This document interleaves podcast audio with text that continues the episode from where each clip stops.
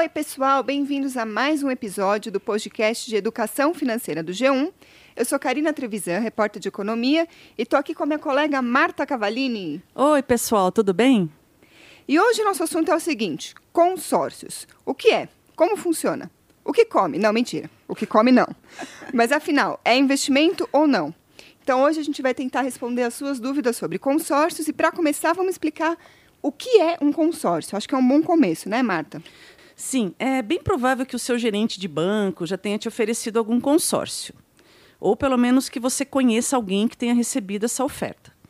Bom, o consórcio nada mais é do que um grupo de pessoas que forma uma espécie de poupança comum, que tem o objetivo de comprar algum bem, que pode ser um carro, um imóvel, uma moto. E aí cada pessoa vai pagando mensalmente uma parcela do valor daquele bem que ela quer comprar. Aí no meio do caminho acontece um sorteio. Aí quando a pessoa é sorteada, recebe a quantia total para comprar esse bem, mas continua pagando as parcelas até terminar e assim sucessivamente, até que todos daquele grupo tenham comprado esse bem. É, Marta, vamos dar um exemplo para ver se fica mais fácil de entender.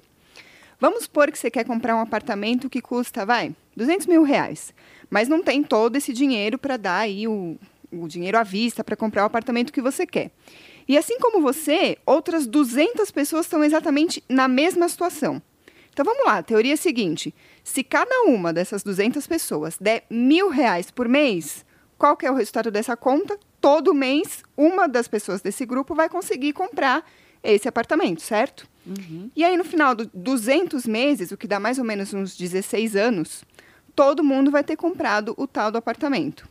Então, bom, vamos supor que você entrou nesse consórcio do, do nosso exemplo. Como que vai funcionar? Primeira regra: esse, esse consórcio vai durar um prazo estabelecido, ou seja, você já vai saber quanto tempo que vai é, durar aí esse seu sua empreitada. E além disso, vai ter uma parcela também já determinada. E você vai pagando isso todo mês. E aí, no meio do caminho, você espera para ser sorteado e quando isso acontece, você recebe o dinheiro para comprar o seu apartamento. Mas mesmo assim, você continua pagando as parcelas até o final do prazo combinado. Até porque o seu apartamento vai ser usado como garantia pela instituição financeira, o banco, enfim, que está cuidando do seu consórcio. É, gente tem também a questão do lance, né? Que é uma possibilidade dentro das regras do consórcio. O lance nada mais é do que o adiantamento das suas parcelas, como forma de aumentar a possibilidade de você receber o bem de forma mais rápida sem depender só do sorteio, né? Então, existem dois tipos de lances. Tem o lance fixo e tem o lance livre. Vamos entender a diferença, que isso é bem importante. O fixo é uma porcentagem do valor do bem definida pela própria instituição financeira que está administrando o seu consórcio, como, por exemplo, o banco. Aí, se mais de uma pessoa faz um lance fixo, o desempate é por sorteio. Já no lance livre, a pessoa pode colocar o valor que quiser. Aí, quem fizer o lance do maior valor é que vai ganhar a carta de crédito. É isso aí.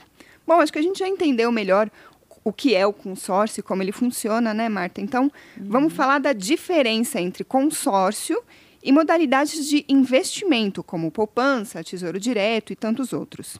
Bom, a primeira delas é que o dinheiro que você está colocando num consórcio, ele está ali reservado para você comprar o seu bem, mas você está pagando juros e não recebendo.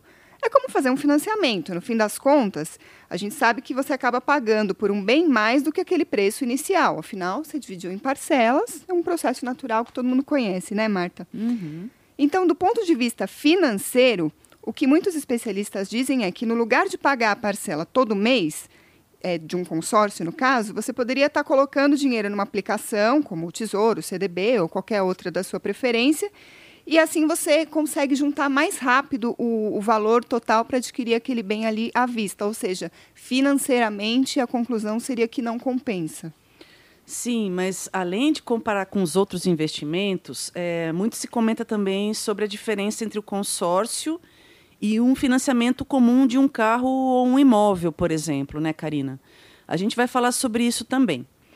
Afinal, o que, que compensa mais na hora de comprar, por exemplo, um carro? Você entra num financiamento ou num consórcio? Bom, não é tão simples responder essa pergunta, porque tem vários indicadores que você precisa olhar. Um deles é a chamada taxa de administração que o banco ou a instituição financeira vai cobrar pelo seu consórcio. Outro ponto de atenção é o valor da parcela. A dos consórcios são corrigidas por índices de inflação. E você precisa prestar bem atenção e comparar com os juros do financiamento para ver se realmente compensa. É, essa questão do valor da parcela é realmente muito importante, especialmente porque ela pode ser motivo de uma surpresa desagradável. Você se programa ali para pagar um valor de parcela quando você contrata o seu consórcio, e aí no meio do caminho, depois de um ano ou dois, você se surpreende com o que você está pagando. Por quê? Justamente porque a parcela é corrigida por algum índice pré-determinado e você não se atentou a isso ou não acompanhou. Então é uma coisa realmente para a gente ficar ligado. Sobre essa correção, eu conversei com a Patrícia Siqueiroli, diretora de Seguros Gerais da Mafre Brasil. Ela explicou um pouquinho melhor como funciona, Marta. Vamos ouvir.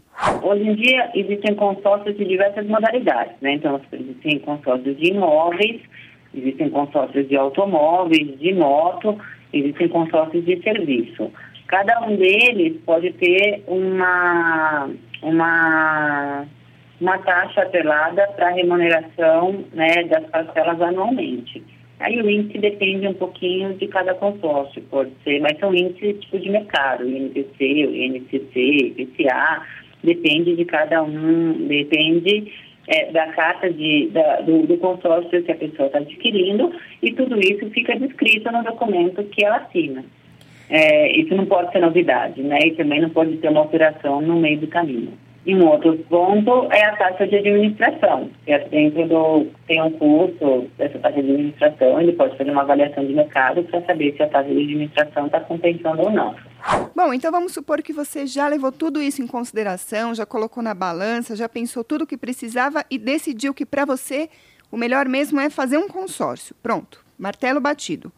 Bom, nesse caso é preciso que você tome alguns cuidados e o primeiro deles é você confia mesmo na instituição financeira ou no banco que vai cuidar do seu consórcio? Afinal, a gente tem que pensar bem. Você não quer se comprometer aí, pagar as parcelas, passar o prazo determinado e aí, no fim de tudo, a instituição quebrou, sumiu, aconteceu qualquer problema e você não vai receber o seu bem. Já pensou, Marta?